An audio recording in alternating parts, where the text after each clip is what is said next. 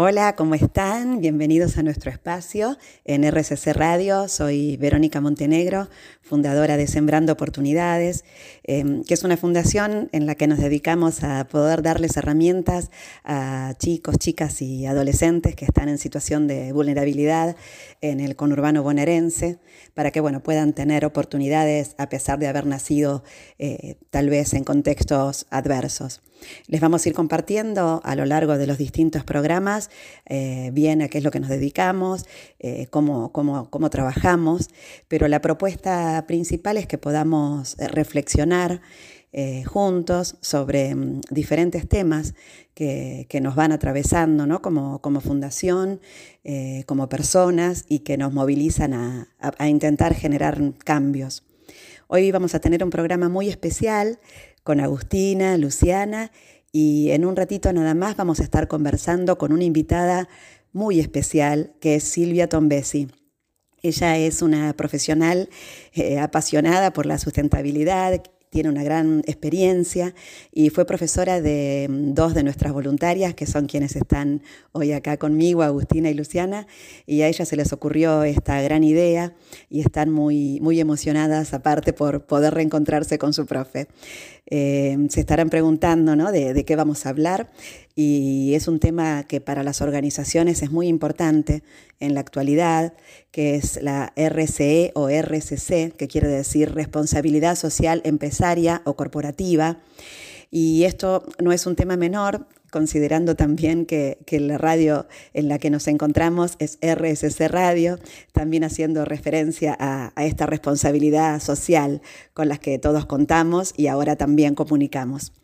Eh, vamos a poder bueno, hacerle muchas preguntas y que nos cuente el recorrido eh, que ha hecho eh, sobre este tema, ya que bueno, es una, una gran conocedora y especialista. no se vayan. Como todos los miércoles, vamos a estar hasta las 11. Estás en RCC Radio, escucha cosas buenas. Bueno, y acá llegó el momento tan esperado, como les comentamos hace unos minutos. Hoy tenemos aquí con nosotros a una invitada muy especial, eh, Silvia Tombesi, con quien vamos a estar charlando sobre la RCE o Responsabilidad Social Empresarial. Hola Silvia, ¿cómo estás? voy a decir presentes, que bueno, seguro lo vas a hacer mejor que nadie. Hola, ¿cómo estás? Bueno, ante todo, mil gracias por esta invitación. Eh, es un placer estar acá y compartir un ratito con ustedes. Eh, primero, díganme Sil, eso es una de las primeras aclaraciones. Primero, claro, eh, me pasaron tu nombre, pero digo, espera, la tengo que presentar Silvia. No, no, está bien, está bien, tranquila con Sil, que, esa, esa, es la forma en la que me siento ahí, todo el mundo me llama así, entonces me siento como bien, como en casa. Eh, bueno, eh, hace ya unos 20 años que, que la vida me, me, cruzó con algo que desvió mi carrera original. me, me, dedico y me especializo en la sustentabilidad desde hace 20 años porque egresaba de la Universidad de Buenos Aires como contadora pública. Eh, estaba recién, recién graduada y, y, nada, se cruzó la oportunidad de trabajar para una fundación suiza dedicada al desarrollo sustentable para América Latina y me entusiasmó profundamente la posibilidad de contribuir desde, desde lo que había aprendido para que esa fundación administrara, esa era mi fantasía, ¿no? como que administrara mejor los fondos y entonces iba a haber más fondos para invertir en los proyectos.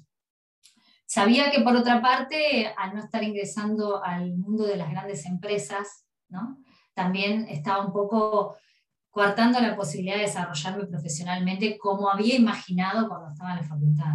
Pero sí eh, es como que aparecía la, posibilidad de cruzar con mucho interés personal, ¿no? con mucha cosa de eh, interés vinculado con lo social o, con lo que ocurría en el mundo, eh, plasmado a través de la fundación. Y, y bueno, entonces me animé. O sea, de entrada entraste por tu formación. pues. Yo entré, o sea, estaban buscando una contadora para ocuparse de los temas administrativos. Y por eso dije, bueno, todos mis saberes puestos acá, vamos a poder, van a poder administrar mejor, y entonces cuanto más se ahorre, con mi cabeza de, ¿no? del ahorro y de, de, la reducción de costos, cuanto más se ahorre, más plata queda para los proyectos, mejor, más inversión y todo.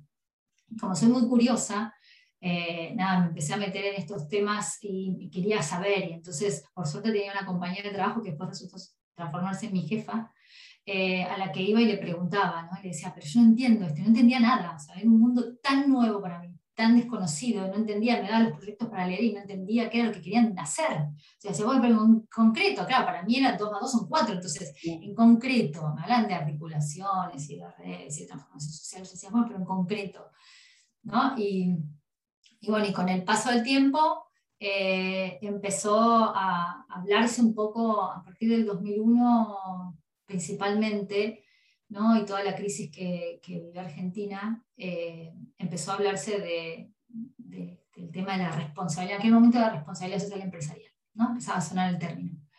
Y, bueno, y desde la fundación empezó como a, intentarse impulsar un poco este tema, ¿no? instalarlo en las empresas, entonces la fundación convocaba a eh, encuentros o a pequeñas reuniones para empezar a, acercar estos temas a los empresarios o a las personas que tomaran decisiones dentro de las empresas.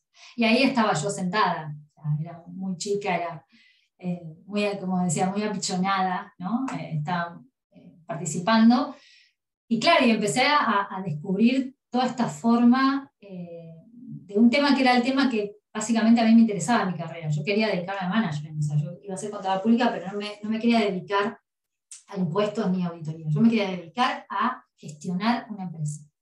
Eh, y, bueno, y entonces empecé como a decir, pero esto es gestión, y entonces empecé a entender desde qué forma se gestiona, y entonces empecé cada vez más a involucrarme eh, en el tema, y entonces hace 20 años, después de 10 años dejé la fundación y, entré a, a, una organización grande, y nada, desde ese, desde ese entonces me dedico a la sustentabilidad.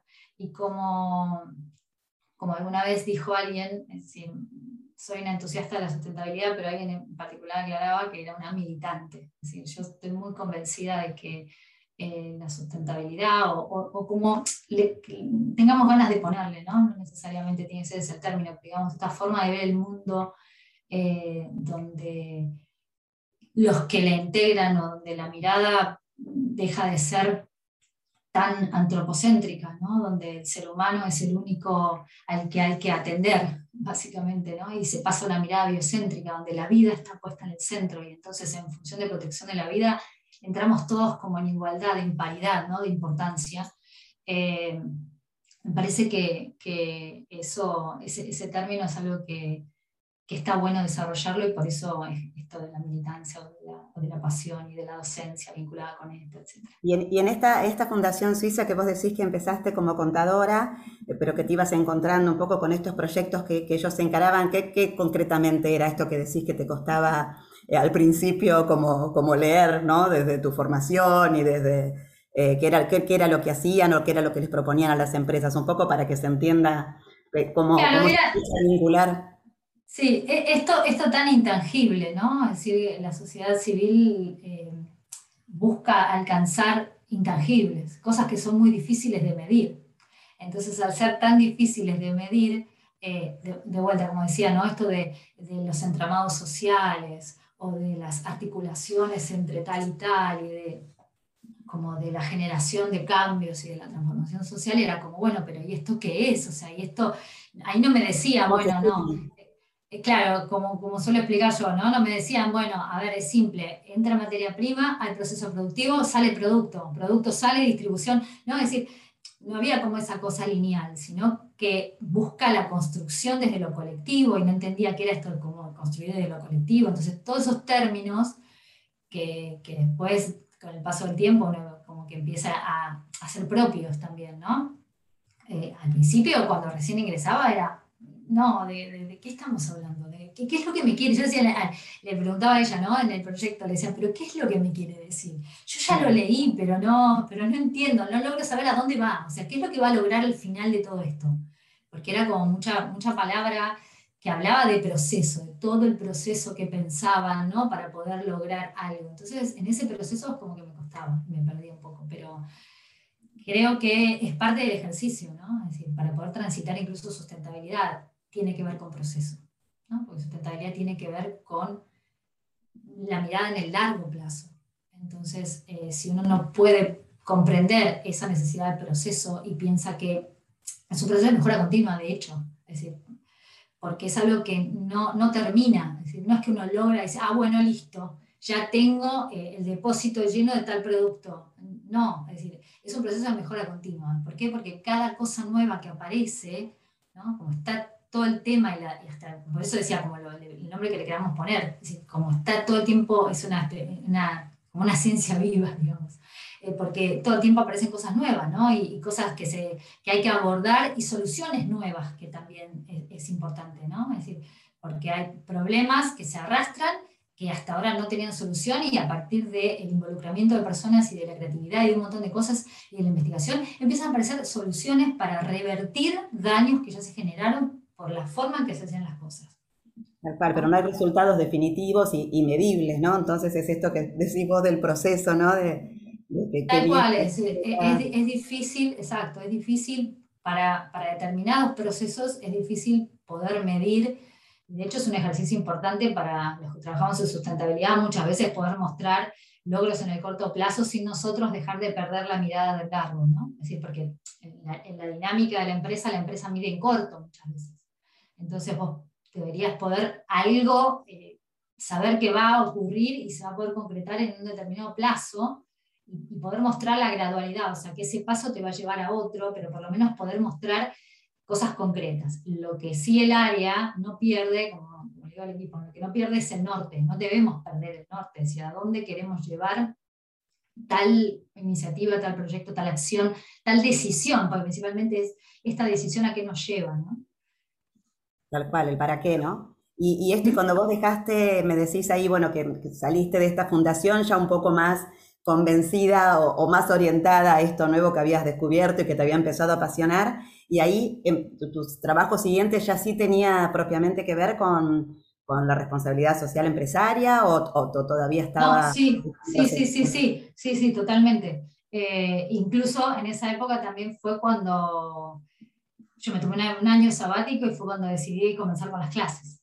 Ahí fue cuando empecé a dar clases en la facultad porque también me parecía que en esto de la necesidad del mundo, del mundo distinto, eh, el escenario, todo lo vinculado a la educación es lo que verdaderamente genera la posibilidad de que eso ocurra.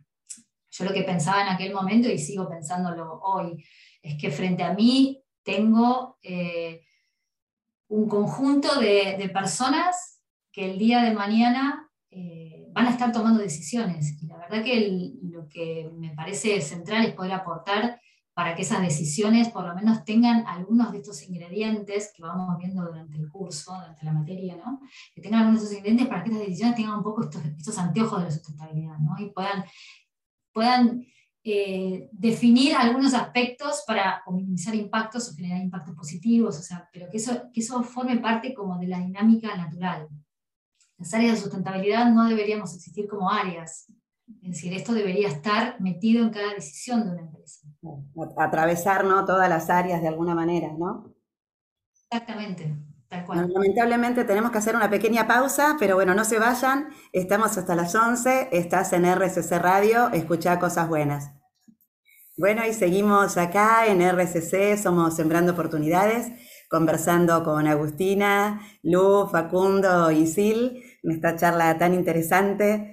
Eh, Agus, ¿vos les querías preguntar algo a Sil? Sí, sí, quería hacer como la primera gran pregunta de la noche, ya que en el primer bloque estuvimos como delineando un poquito de qué es este concepto, pero sí, quería preguntarte concretamente qué es la responsabilidad social empresaria, o mejor dicho, sustentabilidad, para un término con el cual te sentís mucho más afín quería que nos cuentes un poquito de qué se trata. Bueno, a ver, la, manera más fácil para mí de, y esto alineado, pensado desde el punto de vista del, sector privado, de las organizaciones, ¿no? pero específicamente el sector privado es un modelo de, negocio, es una forma de gestión, es un modelo de gestión donde eh, básicamente todas las decisiones que habitualmente se deben tomar o se toman dentro de las, de las organizaciones tienen esta mirada de la sustentabilidad, ¿no? Es decir, esta mirada de buscar la manera de, de pensar no solamente en el presente, eh, y en, mis intereses, sino pensar en el futuro y en los intereses colectivos. Y esto, tomando lo que decíamos ¿no? de la, la, mirada de lo biocéntrico y lo antropocéntrico, es obviamente desde el lugar biocéntrico, es decir, donde entiendo los impactos que estoy generando y en función, eh, que esta decisión va a generar, y en función de eso busco la manera de maximizar eh, lo, positivo que puede tener la decisión que estoy, por tomar y minimizar lo negativo o eliminar lo negativo en el mejor de los casos. ¿no? Entonces, eh, a veces es, muy, eh, es entendida la sustentabilidad o la RCE como un área específica que está fuera de, de las decisiones de las otras áreas, pero en realidad es un tema totalmente intrínseco. Eh, es un tema que debería estar presente en cada eh, persona eh, integrante de una organización. Y esto también se extrapola a la vida de las personas, ¿no? Decir, esto claramente es algo que, que puede formar parte de la mirada, porque todo el día tomamos decisiones. Desde que nos levantamos hasta que nos acostamos, tomamos decisiones. Eh, desde cómo saludamos a la persona que nos cruzamos por la calle, que conocemos, hasta cómo interactuamos con la persona, no sé si tomamos transporte público, con, con, con quien nos conduce, eh, y, y, en definitiva eh, aplica de la misma manera. Pero en el mundo de las empresas es, ya pensado como modelo, es esto, es tener presente las, la, la sustentabilidad o esta forma de vuelta, quiero salirme como del, del, título en general, eh, para, justamente porque los términos pueden variar, pero eh, RCE puede verse como un sinónimo. En general trato de no utilizar el de responsabilidad social empresarial o RCE, porque he conocido muchos casos donde em, las empresas que, que, no entienden esto desde la convicción y que lo usan más desde la conveniencia a veces, han, tomado la S esta de lo social como la manera de sentirse tranquilos de que están siendo socialmente responsables, valga la, redundancia, pero eh, se toman de, de, esa S y dicen, ah, bueno, yo tengo una actividad con la comunidad, listo, yo ya comunico que soy socialmente responsable. Y como, como decía recién, es un modelo de negocios, entonces lo importante es poder ver toda la cadena de decisiones que se toman dentro de una empresa, qué impacto generan. Entonces es cómo compro, cómo vendo, cómo trato a mis colaboradores, cómo me vinculo con el ambiente, es decir, cómo me vinculo con la comunidad. Es, un conjunto de cosas. ¿no? Es esto del, triple impacto, algunos ven cuatro o cinco impactos, también eso puede variar, pero principalmente está lo económico, lo social y lo ambiental, ¿no? donde yo lo, lo, lo, lo social lo puedo dividir en cultura, desarrollo, es decir, y lo ambiental también lo puedo como subdividir, pero básicamente se puede englobar en esos tres grandes, esas tres grandes esferas, ¿no? lo económico, lo social y ambiental. Entonces, desde ese lugar yo puedo tomar decisiones que van a afectar o que van a, enriquecer cualquiera de esos aspectos. Entonces, cuando yo estoy decidiendo sobre colaboradores, eh, los colaboradores eh, pueden ver afectada su vida personal y, no solamente soy responsable de su vida personal, sino soy responsable de la vida también que llevan a sus casas, por ejemplo, ¿no? y la vida de la vinculación que tienen por fuera, si todo lo que yo pueda afectar la calidad de vida de esas personas. Entonces, ya, ya ahí estoy entendiendo la sustentabilidad con el alcance genuino. no me quedo específicamente en la actividad con la comunidad y hablo, por eso digo que la RCE se usa mal, no hablo de hago responsabilidad social porque tengo la actividad con la comunidad, sino que entiendo que miro un colaborador y ese colaborador, cuando yo decido qué tarea tiene, cómo la tiene, qué recursos le doy para desarrollarla, etcétera, etcétera, estoy afectando su vida. ¿no? Es decir, qué flexibilidad le doy, estoy afectando su vida. Lo mismo me pasa con un proveedor, lo mismo me pasa con un cliente, lo mismo me pasa con un competidor. Es cuando yo puedo ver a un competidor como alguien con quien puedo en un mercado colaborar, ¿no? Y puedo encontrar puntos en común donde construimos juntos y en otros ámbitos competimos, estoy siendo sustentable en esa mirada sobre ese competidor. Y así con cada público. Y esto sí nace de, un interés genuino por parte del CEO, del gerente, el dueño de la empresa, de querer en realidad tener esa preocupación, eh, o hay como que está mejor vista, mejor posicionada, es una cuestión de moda, de en algún lado se le exige a la empresa eso, o debe haber de todo también, ¿no? Pero eh, ¿cómo le surge a la empresa esto, ¿no? De tener que incorporar. A ver, eh, podemos aplicar básicamente la, la, regla de las tres C, ¿no? La, eh, la C de la convicción, porque los hay y los conozco. O sea, conozco empresarios con, con convicción y, no necesariamente grandes empresarios. Hay empresarios pyme con una convicción genuina y hay empresarios que han creado grandes empresas con una convicción genuina, ¿no? donde eh, el desarrollo y crecimiento de esas empresas viene por añadidura, eh, donde hay otros objetivos, digamos, existe obviamente, son entidades con fines de lucro, cual está el objetivo del crecimiento económico, pero como desde su nacimiento y por convicción, eh, entienden que este es el modelo que quieren para esas empresas que van a desarrollar. Hay otras que comienzan por la conveniencia. Esto que, decías vos, pero que de golpe decís, bueno, eh, nada, mi competidor está haciendo tal cosa y, de golpe llaman a alguien y le dicen, mira, empezá a ocuparte de esto o hagamos esto o, a comunicación o marketing y le dicen, miren, no sé, salgan a comunicar lo que haya porque ahora esto está sonando, esto está de moda y entonces queda, bien decir eso, ¿no? Eh, y ahí empiezan a entrar otros términos, ¿no? como el greenwashing, el bluewashing, que es esta cosa de esta, esta lavada de cara donde en realidad no hago nada, pero comunico que hago, etcétera, etcétera. Entonces, están, los de la conveniencia. Lo que pasa que lo que tiene de positivo los de la conveniencia es que por lo menos se acercan al tema y a veces cuando se cruzan con quienes pueden trabajar un poco más en profundidad esto, de esos pueden surgir convencidos, ¿no? Es decir, que, por convicción empiezan a decir, che, pero esto está bueno. Ah, pero mira, no sabía que igualmente podía ser rentable haciendo todo esto. Ah, mira qué genial. Ah, qué bueno comprometerse con esto. Entonces empiezan como a poner más desde, lo, desde la persona que son y no desde el rol que ocupan, ¿no? o, comienzan a notar cambios, ¿no? A raíz de haber empezado a implementar ciertas acciones que, que por ahí no, no se hubiesen imaginado y eso hace que, que, cambie por ahí. Exactamente, porque empieza a aflorar los beneficios eh, que están ahí subyacentes cuando uno empieza a gestionar de esta manera, ¿no? Y que empiezan como a mostrarse. Eh, al principio se entiende como un costo, como un gasto, y no se entiende nunca como una inversión, ¿no? A veces hay cosas que, que pueden requerir una inversión inicial, que puede ser tiempo, puede ser recursos, etc. O, a veces puede ser incluso hasta eh, dejar pasar oportunidades de negocio. ¿no? Conozco casos de empresarios que decían, no, yo no puedo, yo sé que si en lugar de invertir en esto, eficiencia energética, invierto en esto otro, hago crecer un montón mi negocio. Y decir, no, no voy a hacer crecer un montón mi negocio, voy a hacerlo bien. Entonces voy a invertir. Entonces a veces es dejar pasar una oportunidad.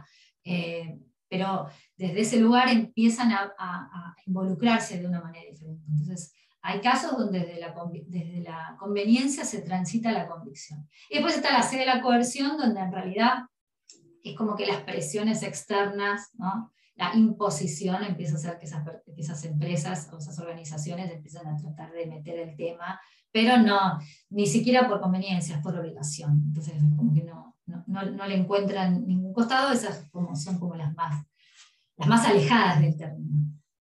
Bueno, pero, pero pasa lo mismo, ¿no? Tal vez a raíz de esa obligación logran descubrir tal vez que con determinadas acciones o haciendo aquello que empieza siendo impuesto, eh, lograron tal vez mejorar el clima de trabajo, lograron un impacto tal vez en, en, algo que no, que no tenían previsto, eh, no sé, ¿no? Por ahí es lo mismo que... Sí suelen ser los más resistentes, digamos, o, los más, este, los, que más batallan no están en contra. Es decir, son los que más descreídos están y entonces les cuesta más. Como... Pero bueno, por lo menos esa es mi experiencia. Eh, pero, a ver, eh, hay, hay de todo. Y, por eso también eh, hay, que, hay que leer o entender muy bien qué hay detrás de cada acción. ¿no? Para poder saber, sobre todo cuando nos ponemos desde el lugar de consumidor sustentable, consumidor consciente, consumidor responsable, como, como nos guste, eh, porque también nosotros al, comprar estamos decidiendo ¿no? a quién premiar con, eso, con eso, ese poder de compra que tenemos. ¿no? Es decir, cuando yo elijo una empresa, la estoy premiando porque estoy entregando lo que, lo que el producto de mi esfuerzo lo estoy entregando para obtener un bien. ¿no? Eh, y puedo obtener un bien eh, con todos estos valores o puedo obtener un bien porque me resulta más barato y no importa si detrás hay trabajo infantil, trabajo esclavo, hay este impacto ambiental negativo, si hay desinterés o explotación de sus propios colaboradores, ya no, no, de trabajo forzado, sino porque eh, viven un mal clima laboral y le pasan horrible. Bueno, un montón de cosas que uno desconoce y también hay, hay, una evolución, ¿no? Hoy tenemos mucha más información que cuando yo empecé. Cuando yo empecé con estos temas no existía nada sobre esto prácticamente. Yo hablaba de esto y era como tema totalmente desconocido. Eh, no se entendía ni por dónde empezar con, hablar. Y de eso te, íbamos a preguntar eh, justamente cuándo también, a, partir de cuándo empezó esto a, a, funcionar o escucharse acá en Argentina, pero bueno, lamentablemente tenemos que ir nuevamente a un corte, la verdad que es súper interesante escucharte eh, y me, da pena tener que interrumpirte, pero bueno, hacemos un corte bien cortito y enseguida volvemos, estamos hasta las 11, estás en RCC Radio, escucha cosas buenas. Y acá estamos nuevamente con Sil, Agus, Lu y Facu para continuar charlando sobre este tema tan apasionante.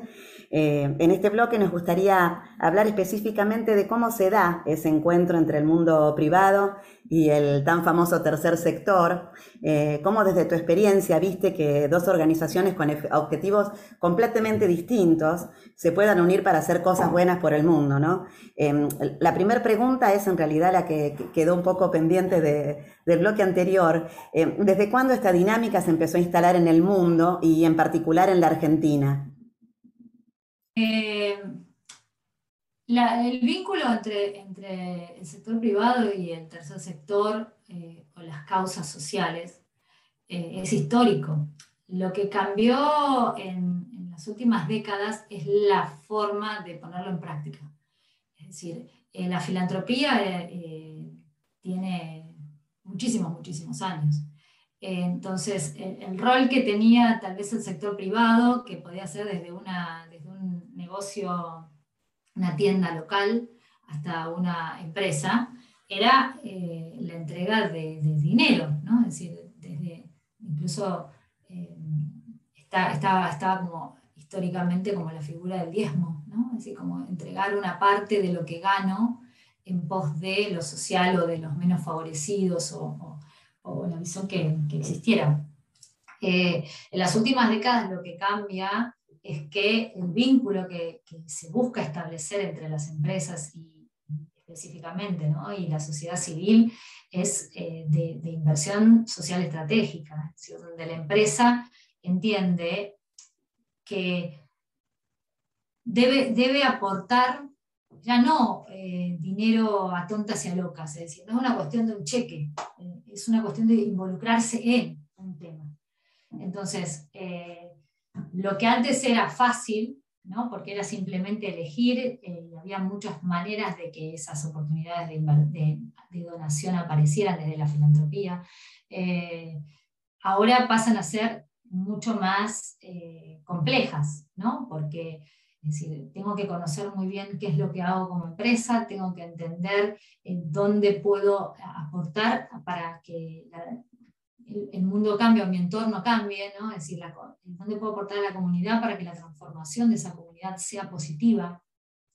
Y lo que la empresa eh, sabe hacer es pensar estratégicamente. Entonces, tiene un aporte para la sociedad civil, que en general suele actuar eh, en muchos casos eh, sobre la urgencia. ¿no? Es decir, la, sociedad civil acciona y acciona de una manera muy, una lógica muy diferente a la de la empresa. Y la empresa tiene una mirada de estar todo el tiempo detrás de la estrategia. Con lo cual, el cruce de estos dos mundos, cuando se hace bien, es muy positivo. Cuando la ONG está abierta a entender cómo, cuánto la empresa le puede aportar, que no tiene que ver con lo económico específicamente, en que lo económico venga junto con la iniciativa, ¿no? pero cuando está abierta a escuchar y a entender que la empresa tiene mucho para aportar, cuando la empresa entienda que la ONG conoce de un mundo al que quiere meterse, pero no sabe, no sabe ni comunicarse, no sabe ni, ni, entender siquiera, ¿no? Eh, y, eso es lo que la ONG trae, se pueden construir iniciativas muy interesantes, donde se puede verdaderamente transformar, donde la inversión que hace la empresa genera transformación en el mediano o largo plazo pero también requiere un ejercicio para ambos mundos muy importante. Eh, esto que decía, la ONG tiene que abrirse y entender que ve a la empresa no desde el lugar de eh, es una billetera, sino que tiene que ver a, la empresa como un aliado. Y la empresa también tiene que flexibilizarse un montón a eh, soltar la manera que espera los resultados que de golpe, no sé, la prestación de servicio, la producción de un bien se obtienen porque los procesos son distintos porque son mucho más difíciles de explicar, son mucho más difíciles de medir, y entonces las empresas tienen que poder también flexibilizar la forma de darle seguimiento a ese proyecto.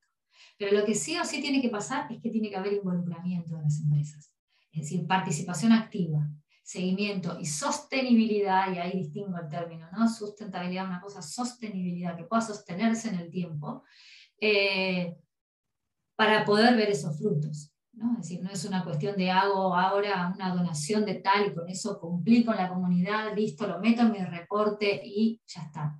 yo creo que lo que ha cambiado muchísimo es este, estas dos partes unidas de una forma diferente. De la filantropía a un modelo donde además la empresa primero que nada entendió que está inmersa en una sociedad, está atachada a una comunidad y que esa sobre esa comunidad impacta solamente por el hecho de existir. Ya, con su existencia impacta sobre la comunidad. Hasta por el simple hecho que sus colaboradores transitan por la comunidad para llegar a la empresa. ¿no? Ya con eso ya sabemos que estamos impactando. Y además que eh, tiene enormes oportunidades de construir junto con esa comunidad y transformarla si eh, lo entiende de esta manera. Incluso también hay otra, otra, otra actividad que suele ocurrir a veces medio de los ponchazos y no muy bien desarrollada, es una pérdida de oportunidad para las empresas, que es el voluntariado. El voluntariado muchas veces no está pensado de manera estratégica, ¿no? un voluntariado eh, corporativo estratégico. Está pensado más desde, bueno, tipo, mandemos, eh, mandemos y que, que, hagan algo nuestros colaboradores, casi como, en el fondo, como, claro, como que se entretengan, ¿no? Y en realidad cuando uno piensa un, un proyecto de, de, voluntariado, tiene que entender desde el, desde el mundo privado, tiene que entender muy bien es decir, ¿dónde está verdaderamente beneficiando a la ONG? Y en mi experiencia yo he visto casos donde las ONGs, por simplemente cumplir con la empresa que podía llegar a darle fondos, recibían a los voluntarios que se querían matar.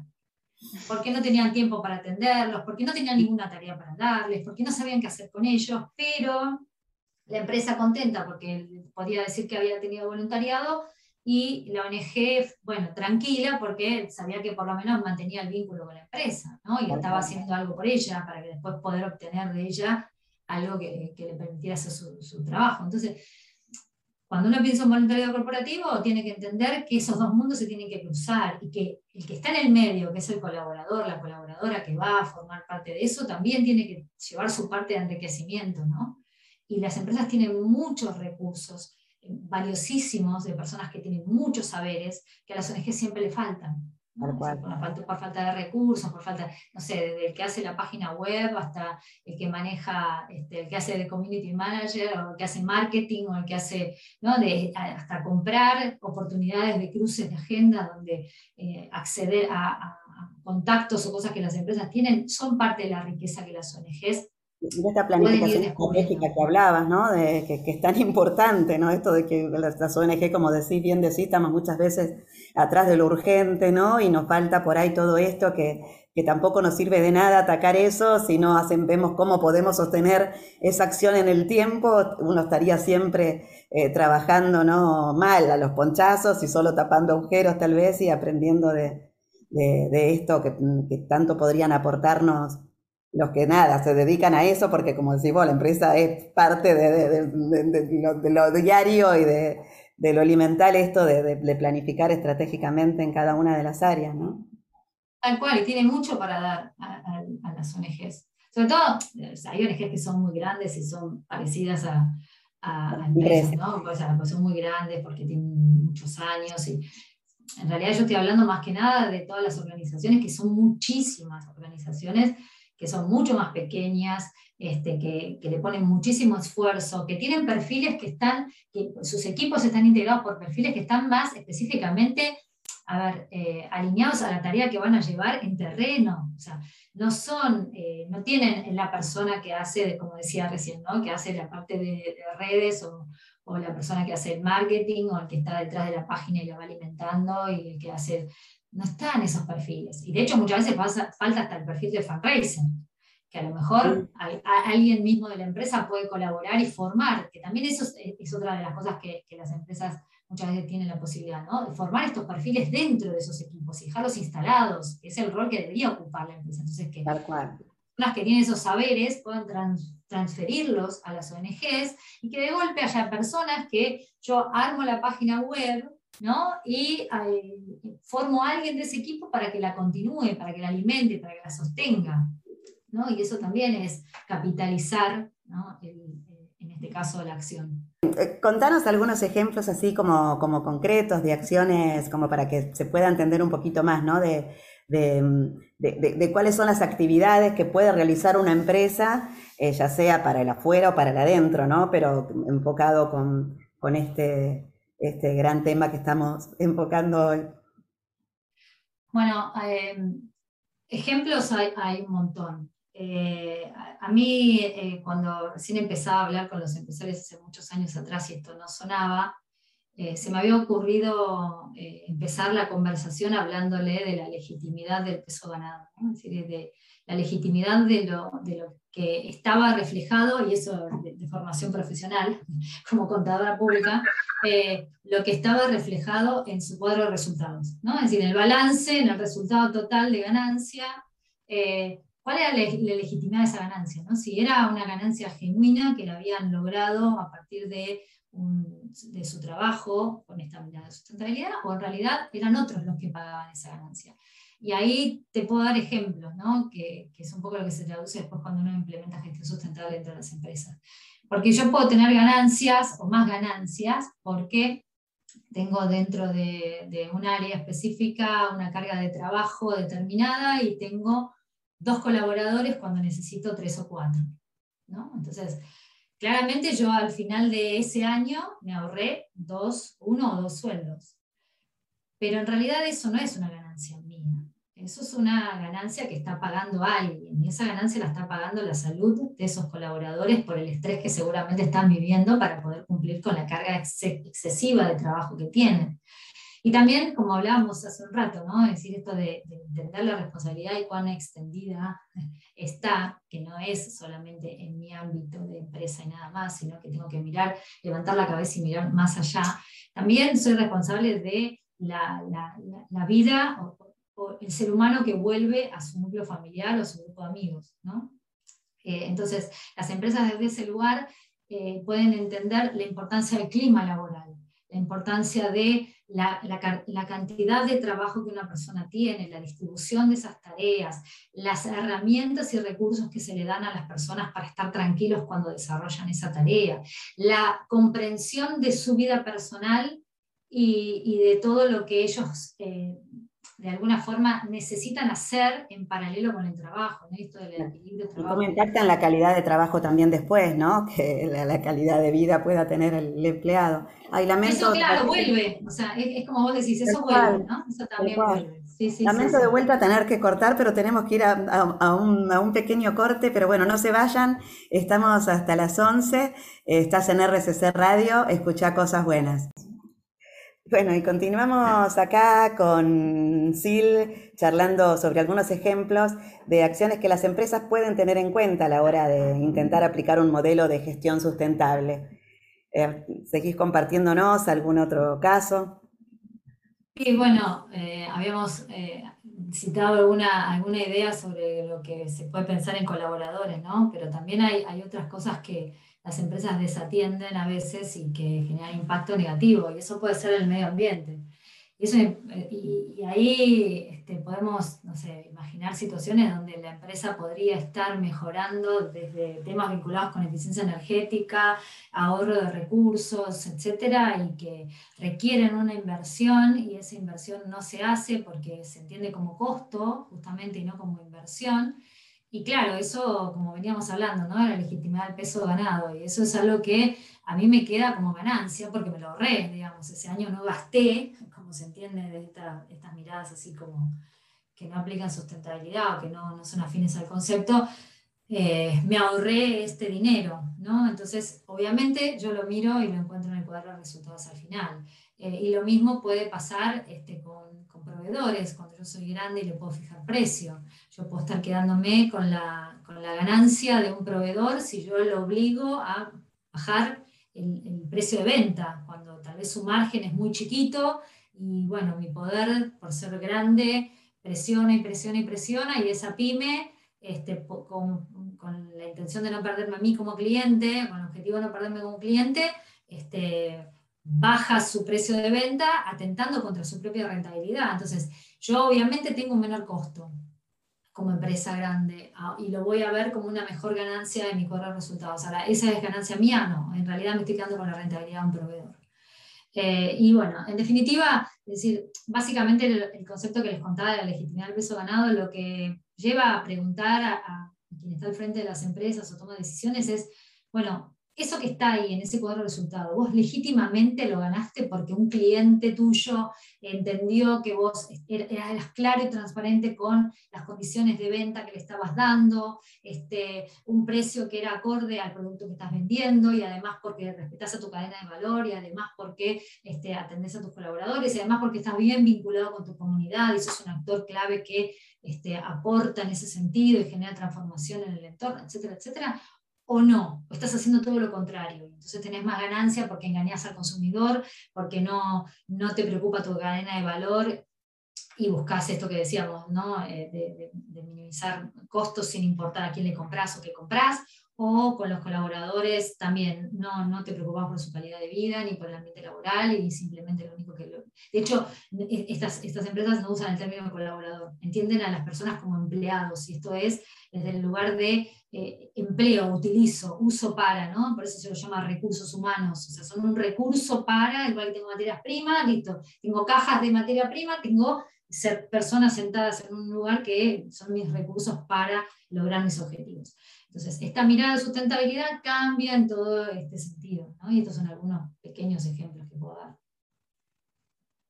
Bueno, y de a poquito nos estamos acercando ya al final de esta hermosa entrevista que estamos teniendo, pero no queríamos que te nos vayas sin que nos cuentes algunos casos exitosos que conozcas. Eh, nos encantaría saber qué se está haciendo bien o qué se hizo muy bien, eh, como para todos llevarnos estas experiencias que pueden aportarnos valor a la hora de, de nosotros pensar y tratar de implementar eh, la sustentabilidad. Bueno, creo que ahí hay casos icónicos, ¿no? Que, está bueno conocer, porque empezaron este, desde, desde dos, de, dos, de, los tres que puedo mencionar, empezaron desde, iniciativas muy pequeñas de emprendedores, ¿no? Y hoy son mega grandes eh, compañías, y la sustentabilidad estuvo presente de vuelta, tal vez no llamada de esa manera ni con ese nombre y a lo mejor primero con un atisbo de mirada de medio ambiente, medioambientalista, pero estuvo presente desde la idea eh, fundadora. ¿no? Entonces tenemos, este, por un lado, al, fundador de, de, Patagonia, ¿no? una empresa que, que nació eh, en California y que empezó, eh, nada, desde algo muy chiquito, con alguien muy vinculado con con la preocupación, eh, mejor dicho, ¿no? con el medio ambiente y su preocupación por él. Eh, entonces, eh, que, que, tomó algunas ideas para hacer, él escalaba y entonces para, para, hacer los elementos que se utilizan para escalar se dejaban abandonados ¿no? cuando uno escalaba y entonces él empezó a ver algo que se reutilizara y entonces los hacía solo y empezó con algo súper pequeño y después se juntó con alguien más, no sé qué, y es una mega empresa donde la mirada no está puesta, por ejemplo, en maximizar las ventas, ¿no? sino que hoy por hoy eh, enseña o da información a sus clientes para que puedan reparar sus prendas y no descartarlas, ¿no? donde también reutilice y recicla, donde la economía circular está presente, que es otro de los conceptos este, que, hoy se, se escuchan mucho más ¿no? en, temas de sustentabilidad, que también hace, hace mucho tiempo que, que se vienen desarrollando. Eh, o eh, el caso de Natura, que también Natura es una empresa que, que nació en Brasil eh, y, empezó entendiendo con la misma mirada, ¿no? Decir, de hecho, su fundador fue también fundador de ETOS, que es una organización para la, para la responsabilidad social empresarial o que difunde la responsabilidad social empresarial en Brasil, es una una de las entidades referentes en materia de RC en Brasil, y él junto a otros tres empresarios más fundan esta organización, y ese fue una pequeña muestra de su compromiso, y hoy por hoy uno ve el, desarrollo de Natura, el crecimiento de Natura, y además ve cómo subyacen todo el tiempo estos conceptos, ¿no? De cómo comunica, cómo produce, el respeto que tienen por, por las personas, por, el, por la vida en general, por el medio ambiente etcétera, y es una empresa exitosa. Y el otro caso es justamente lo opuesto desde el punto de vista de cómo nació. nació como una empresa común, es una empresa llamada Interface, que es una empresa también de Estados Unidos, que es una empresa dedicada a la fabricación de alfombras, y, su fundador, eh, Ray Anderson, eh, en un momento de su vida eh, se cruza con un cliente que lo interpela y le pregunta qué estaba haciendo para el medio ambiente. Y jamás había pensado en eso. Una empresa que vendía alfombras, o sea, fabricaba alfombras, una empresa grande que fabricaba alfombras y ya.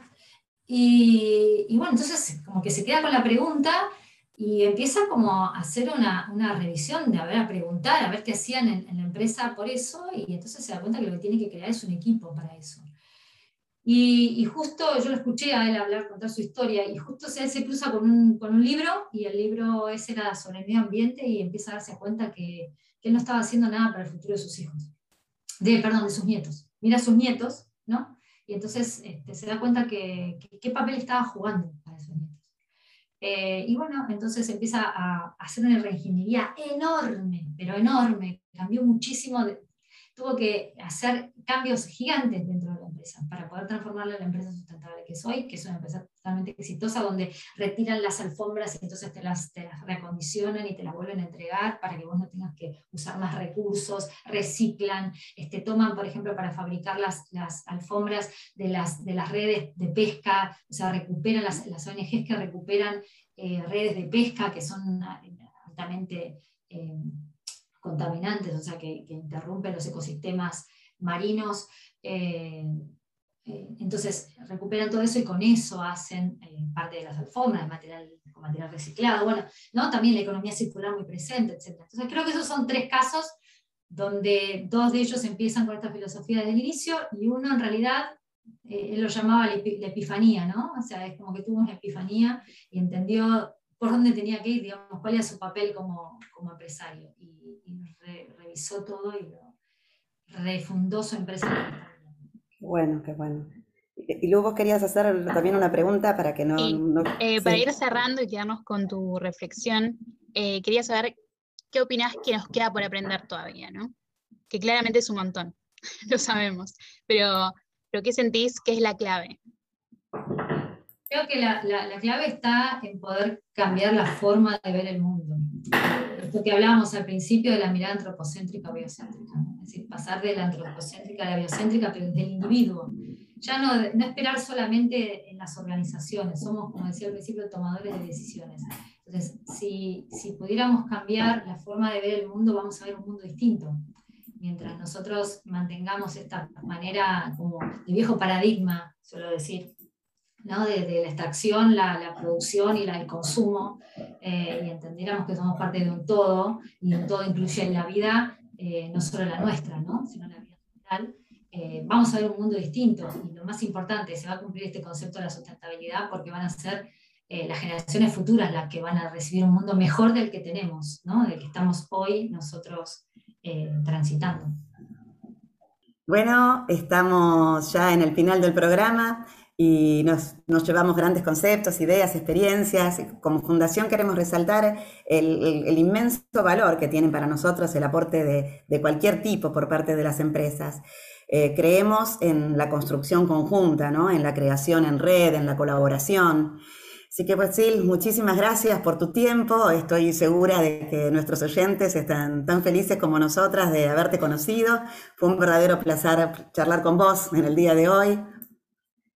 Muchas gracias a ustedes por la invitación y, nada, quedo a disposición para, para, lo que necesiten. Estoy muy, muy agradecida. Gracias, sí, y sin, lugar a duda queremos también aprovechar para agradecer a todas las empresas que colaboran con nosotros. Eh, con esto, bueno, y ya nos despedimos. Recuerden que pueden escribirnos por WhatsApp al 11 51 64 9837 o a través de nuestras redes en Instagram sembrando.oportunidades o nuestra web sembrandoportunidades.org.ar. Eh, gracias a Guillermo Petruccelli y a todo el equipo por esta oportunidad. Si no pudieron escuchar el programa o quieren volver a escuchar alguna nota, pueden hacerlo también en Spotify. Eh, nos vemos el próximo miércoles a las 22 horas. Estás en RCC Radio. Escucha cosas buenas. Chao, chicas. Buenas noches. Chao, buenas noches. Chao.